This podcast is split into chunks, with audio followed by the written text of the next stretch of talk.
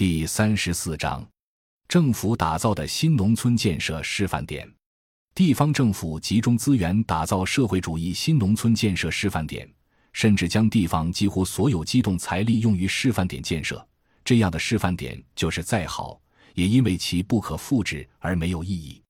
相反，在财政收入有限的情况下，地方政府集中财力打造不可复制的示范点。造成本来应当用于一般农村基础设施和基本公共服务建设的资源被挤占。地方政府打造新农村建设示范点，不仅会导致过多财政资源堆砌在一个点上，而且可能引发示范点自身的各种问题，比如过多资源下乡引发村庄内部的各种矛盾冲突，村庄内部缺少自身运作的活力，下乡资源无效使用。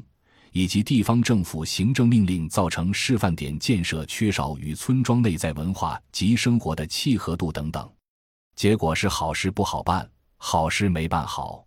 针对当前全国各级地方政府集中财力打造新农村建设示范点大都打造的不好的情况，规划建筑界、艺术界乃至社会各界都介入到各级地方政府所进行的新农村建设示范点的建设中来。基本路径是由地方政府花钱买服务，让有关机构和个人来协助地方政府打造新农村建设示范点。这方面走在全国前列的是由李昌平和孙军所主持的中国乡村建设院。中国乡村建设院打造的一个典型乡村是河南省信阳市的好塘村。通过李昌平团队的打造，好塘村的乡村建设具有了品质与品位。其中最重要的是。好塘村具有对于城市人的吸引力，目前每年到好塘村游览的人数已达数十万，因此好塘村村民可以通过如农家乐等来获利。李昌平团队打造的好塘村，成为了既对城市人有吸引力，又可以让本村人获利的一个典范。而且，李昌平团队通过引入村庄内置金融，将好塘村组织起来。在获利的同时，又实现了良好的村庄治理。好塘村的建设经验就是：地方政府出资，李昌平团队通过制度设计、规划设计和建筑设计，让地方政府所花费财政资源变成了一个具有活力、具有品质与品位，既能吸引城市人来休闲，又能为本村人提供就业等获利机会的新农村。这样的新农村就与由地方政府以财政投入所堆砌起来的，既无活力又不可持续还毫无品位的新农村有天壤之别。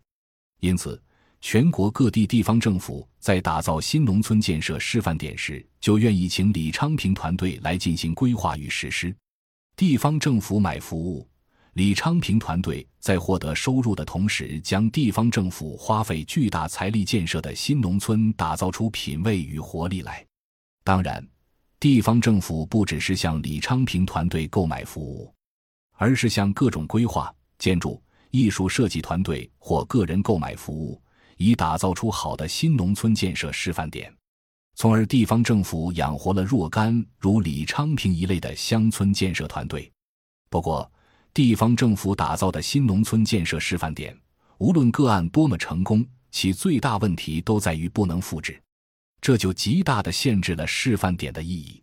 李昌平团队通过制度、规划、建筑等设计，让地方政府打造的示范点具有了活力、品质和品位，就已经达到了这样一种政府主导的乡村建设的极限。感谢您的收听，本集已经播讲完毕。喜欢请订阅专辑，关注主播主页，更多精彩内容等着你。